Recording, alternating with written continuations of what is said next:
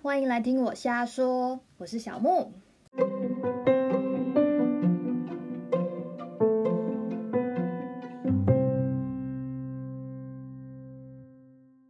没错，这是我第一次尝试录 Podcast。那这个节目的名字就叫做瞎说。嗯，为什么要取一个这么瞎的名字呢？嗯、因为瞎就是你看不到嘛，那说就是我说话，所以合起来呢，就是你可以来听听看我说一些呃你没有看到的事情，或者你没有看到的东西。嗯，这是第一回的节目，虽然 还不知道会不会有下一回啦，但嗯、还是应该来解释一下为什么会突然来录这个 podcast 呢？呃，这其实对我来说不是太意外的一件事，应该也有蛮多朋友有听我讲过这个计划的。呃，当初是已经好几年前，我跟我的好朋友盛文一起有了这个发想，因为我们当时就已经很喜欢听 podcast 了。那有一次聊天就脑洞大开，觉得如果我们来做一个专门讲视觉艺术的节目，但是听众。就会完全没有画面嘛？那这样这样不是很酷炫吗？嗯，比方说，假设我们来介绍一个摄影展给听众，然后听众听了以后就直接去看展的话，哎，这个过程都完全不会被爆雷耶，有没有？就不像说，如果你是看到杂志展讯啊，或者是在 Facebook 上面看到活动宣传，嗯，你都不太可能去略过展览作品的影像吧？嗯，毕竟，毕竟图像也是呃，就是一个展览很重要的宣传的元素之一啊。那不过，为什么这个展览要挑选这张作品做主视觉呢？它可能背后是因为，嗯，它本来就是一件比较有名的作品，在这个展览里面。那或者是它有视觉上特别讨好的地方，可是并不是展览的所有作品都这样子。那会不会有呃观众就是？跑去看展览，然后发现，嗯、呃，好像被骗，就是因为看了那个主视觉之后去看了展览。那，呃，这是我们当时自己脑补的情境之一。但我们就想说，诶，Podcast 搞不好很有搞头哦，是不是？就是 大家就不会被爆雷。那呃，后来就跟盛文讨论了一阵子啊，所以呃，瞎说这个名字其实也是我们那时候想的。嗯，后来好景不长，没有啦，就是盛文他就出国念书了，然后我当时有一些其他的事情，所以伙伴不在就容易偷懒，而且因为当时其实 Podcast 还没有那么流行，然后没有那么多的辅助工具或是 App 可以用。嗯、现在其实真的要录一个 podcast 方便非常多。那总之当时就是把这个想法先暂时放到一边了。嗯，时间咻咻咻，快转到最近，啊，真的过得好快哦！我就到英国之后看了很多在台湾比较少有机会看到的展览，有几次看到真的是蛮冲击的，就会很想立刻找人。就是分享，宣泄一下内心的激动 情绪，这样。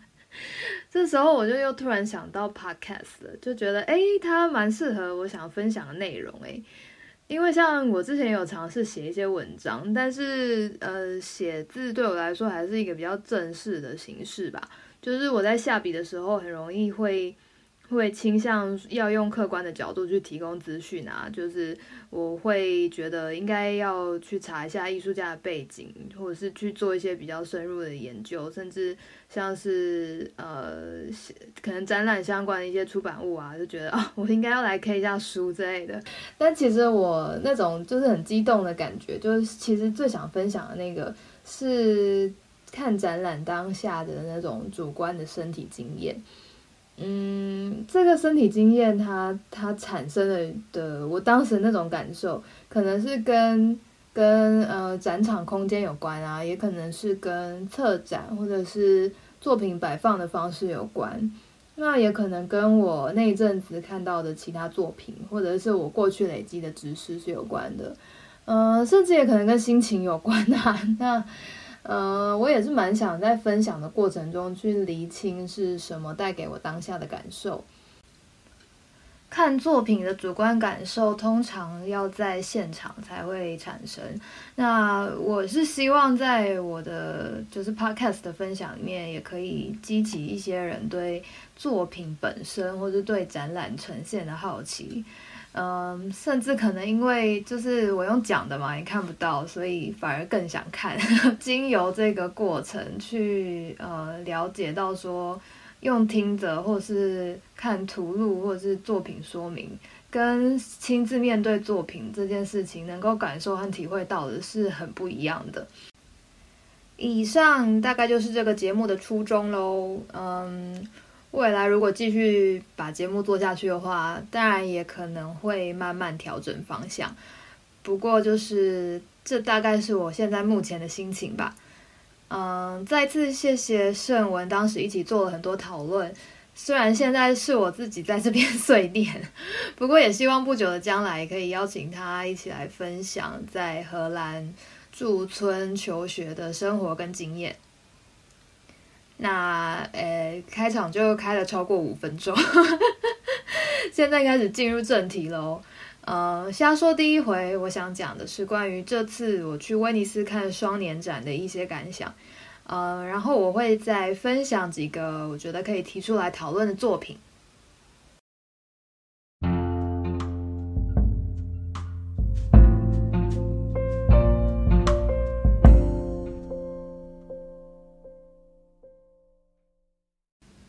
这是我第一次去威尼斯双年展。那比起很多艺术圈的前辈们，可能过去都有持续在关注双年展讯息的，我我就是菜鸟一只啊！我对双年展的概念还蛮薄弱的，嗯，也因为这样吧，导致出发前就抱着很不切实际的期待，因为这毕竟是号称当代艺术的最高殿堂之一啊，就想说哇，作品应该会每件都 bling bling 超精彩，然后策展应该要一针见血之类的。结果就其实就像所有其他的展览一样吧，有优点也会有缺点啊。而且这种很有历史的双年展，也是有可能几年特别好，然后几年被酸到不行这样。说明一下，威尼斯双年展它分成主展区和各国的国家馆两个部分。那今年主展区的展览标题叫做 “May you live in interesting time”，愿你活在有趣的时代。关于这个题目和策展人，就先暂时不深入讨论了。呃，重点是想分享实际去看展览的感觉。嗯，今年光在主展场就有七十九位艺术家参展，其实是人数相对少的一届了。呃，不过规模还是非常大的，所以当然不可能每一件作品都合我胃口嘛。呃，也可能因为前一阵子在英国看到蛮多高品质的展览。那这次特地跑去威尼斯，当然会期待看到更赞的啊，整个眼光变非常高这样。嗯，当然在现场还是有看到不少真的喜欢的作品啊，只是可能期待太高了吧，所以整体还是有点失落。话说今年主展区好像也是第一次全体都邀请还活着的艺术家来参展，呃，其中还有不到四十岁的，真的很年轻。也可以说是非常当代的一届啊。那不过如果是这样的话，我会想看到更多让人耳目一新的东西，不管是作品的主题啊，还是形式，或者参展名单的的规划等等。当当下好像都没有真的觉得眼睛一亮、很兴奋的感觉，所以会觉得比较可惜吧。说到策展啊，还有一个有趣的地方，嗯，威尼斯双年展它主要有分成两个呃展览场地，一个是军械库，另外一个是绿园城堡。那在这两个场地里面，都分别有规划主展区的空间。呃，这次的策展呢是让两边的主展区分别展出同样这七十九位艺术家的两组不同作品。嗯，所以这些艺术家在受邀的时候就被规定说一定要提交两组作品来。嗯，虽然很像录音带的 A、B 面这样的规划还蛮有意思的，不过在在执行的时候，我觉得这个概念好像没有真的发挥出它的力道来。诶，嗯，不知道是不是因为有些艺术家他其实他提交的两组作品的差异也没有很大，所以呃，在两边分别看到的时候，会有一种嗯，为什么为什么不放在一起呢 的的小困惑这样。嗯，那另外就是两边的的空间条件也不太一样，所以我觉得在绿园城堡整体就很明显的比较凌乱一点。作品之间互相干扰的情形也比较严重，不知道是不是因为场地稍微小一点，还是怎么样，嗯，导致我就是策展的概念有点发散，所以我到最后有点不太确定他到底想要说什么。那 A B 面的规划到底有它的严肃意义呢，还是就是有趣而已？我也还在想。呃，总之看完 May you live an interesting time。我就很想要学英国人说一句不置可否的，嗯，interesting。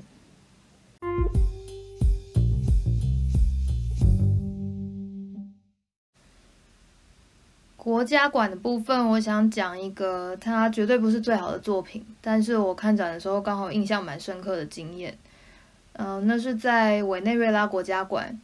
我看到的这件作品是用蓝色和红色构成的平面影像。内容是一张呃非常痛苦悲伤的，你这样对着天空在哭泣的人脸，嗯、看起来像是用照片做后置处理的，它是很写实的风格。那这张作品很大，我没记错的话，长宽应该至少都有一百五十公分吧，呃，然后就贴在墙上。作品的前面大概两公尺左右立了一片深色的。呃，半透明的，像光栅板的这种透明片。呃，因为作品很大，所以我一开始只是站远远的看，结果刚好前面有个观众就凑到那个深色的透明片里面看了一眼，然后瞬间就很惊讶的样子，然后还大叫一声“哇”。那那当然，大家旁边的人都很好奇嘛，所以都凑上去看，然后每个人都很惊讶这样。我我觉得当然也赶快去看啊。所以就哦，看到里面那个深色透明片，呃，透过深色透明片看到的那个呃图像，原本很悲伤的那个人脸，它就变成美国总统川普的脸了。嗯、所以这个透明片的作用显然就是把红色红色的部分滤掉。那原本用肉眼看的时候比较不明显的蓝色，其实是川普的形状。那透过这个透明片以后，就显现出来了。一般来说，我是不太喜欢那么直接的作品啦，嗯，因为它不止形式很直接，它传达的内容也很直接，好像就是在讲说委内瑞拉现在，呃，一般的人民会这么痛苦，都是美国经济制裁的结果，嗯，这个有点太单一、太直白了。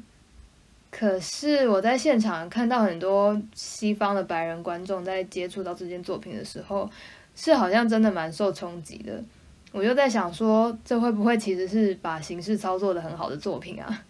因为它运用的也不是很难的技术。不过那个图像，就是人民很痛苦的的那个图像本身，他的情绪，还有呃，再加上他透过透明片看到的这个呃川普的形象，是一个令人惊讶的结果。这两者之间确实有形成一种张力。那不知道。委内瑞拉人民的声音是不是借着在威尼斯双年展这样的国际场合，或多或少也是传达出来了呢？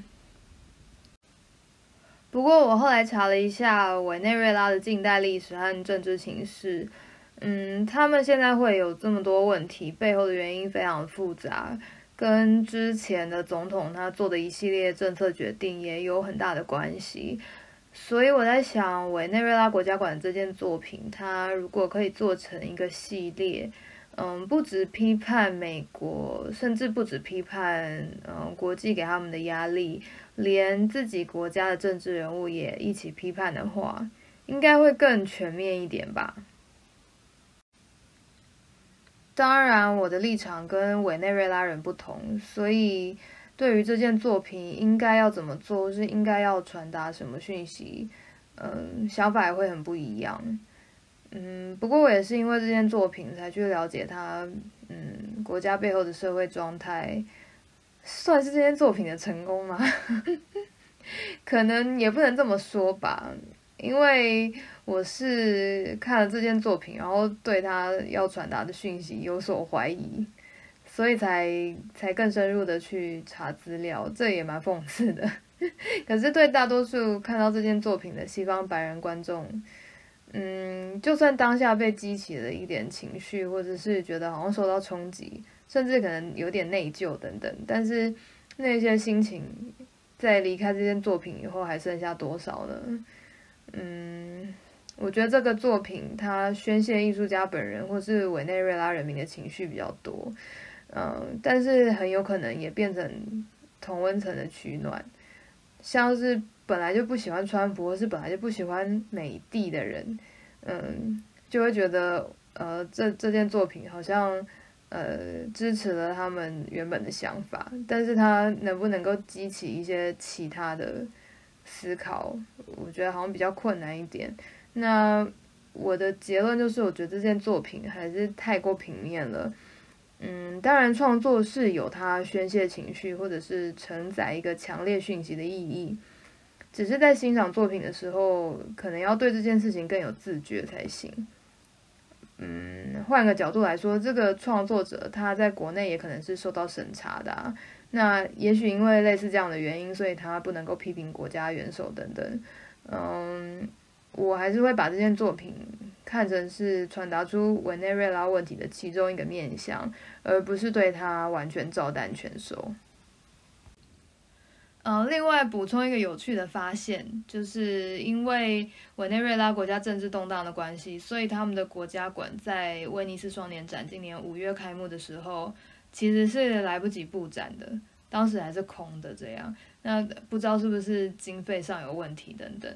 总之，就是大部分的西方英文媒体都没有拍到我刚刚提的这件作品，因为媒体都是在开幕期间过去采访的嘛。所以，呃，我查资料的时候就只看到很多是在报道他们国家馆开幕的时候还是空的这件事，嗯，比较少有图片。这件事还蛮有意思的，所以想要分享给大家。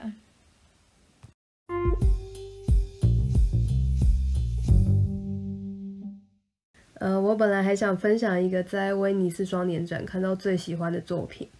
那是在今年得到金狮奖的立陶宛国家馆，呃，不过现在我已经有点累了，可以很任性的把这部分移到下一回吗？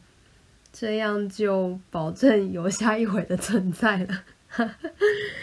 那呃，下一回除了立陶宛国家馆之外，嗯，不知道大家会比较想要听我先讲呃去雅尔摄影节的一些心得。还是我之前在伦敦的国家肖像艺廊看的 Cindy Sherman 的个展呢？呃，不如就去我的 Instagram 投票好了。我会在动态时报开一个投票来决定下一回的主题，就是从雅尔摄影节还有从 Cindy Sherman 的个展里面选一个。那我的 Instagram 账号是 m u t i n h o Photo，M U T I E N H O Photo。另外，虽然我一开始说这个节目是让你完全没有画面，其实也不至于真的这么坏啦。我会把我看展的时候拍的一些照片，还有在呃做节目之前找的一些资料，整理成 show note 笔记，然后把连接放在这一回的节目说明里面。有兴趣的话，就可以再点开来参考喽。那前面我还说了，我想在这个节目里面分享的是看展的主观身体经验。不过我其实也很清楚，就是对作品的了解如果太过片面的话，也会有去脉络的问题。所以我还是会去补充，呃，比如说展览啊，或是对于呃创作者、呃作品等等的背景知识，那试着在我传达的讯息里面保持一点平衡，这样子。嗯，不过如果你对呃我分享的展览或者是作品有更深入的了解，或是有其他看法，对我切入的角度有任何批评指教，也都很欢迎在 Instagram 或是其他管道留言给我哦。那瞎说的第一回就先在这里结束了，期待你下回再来听我瞎说。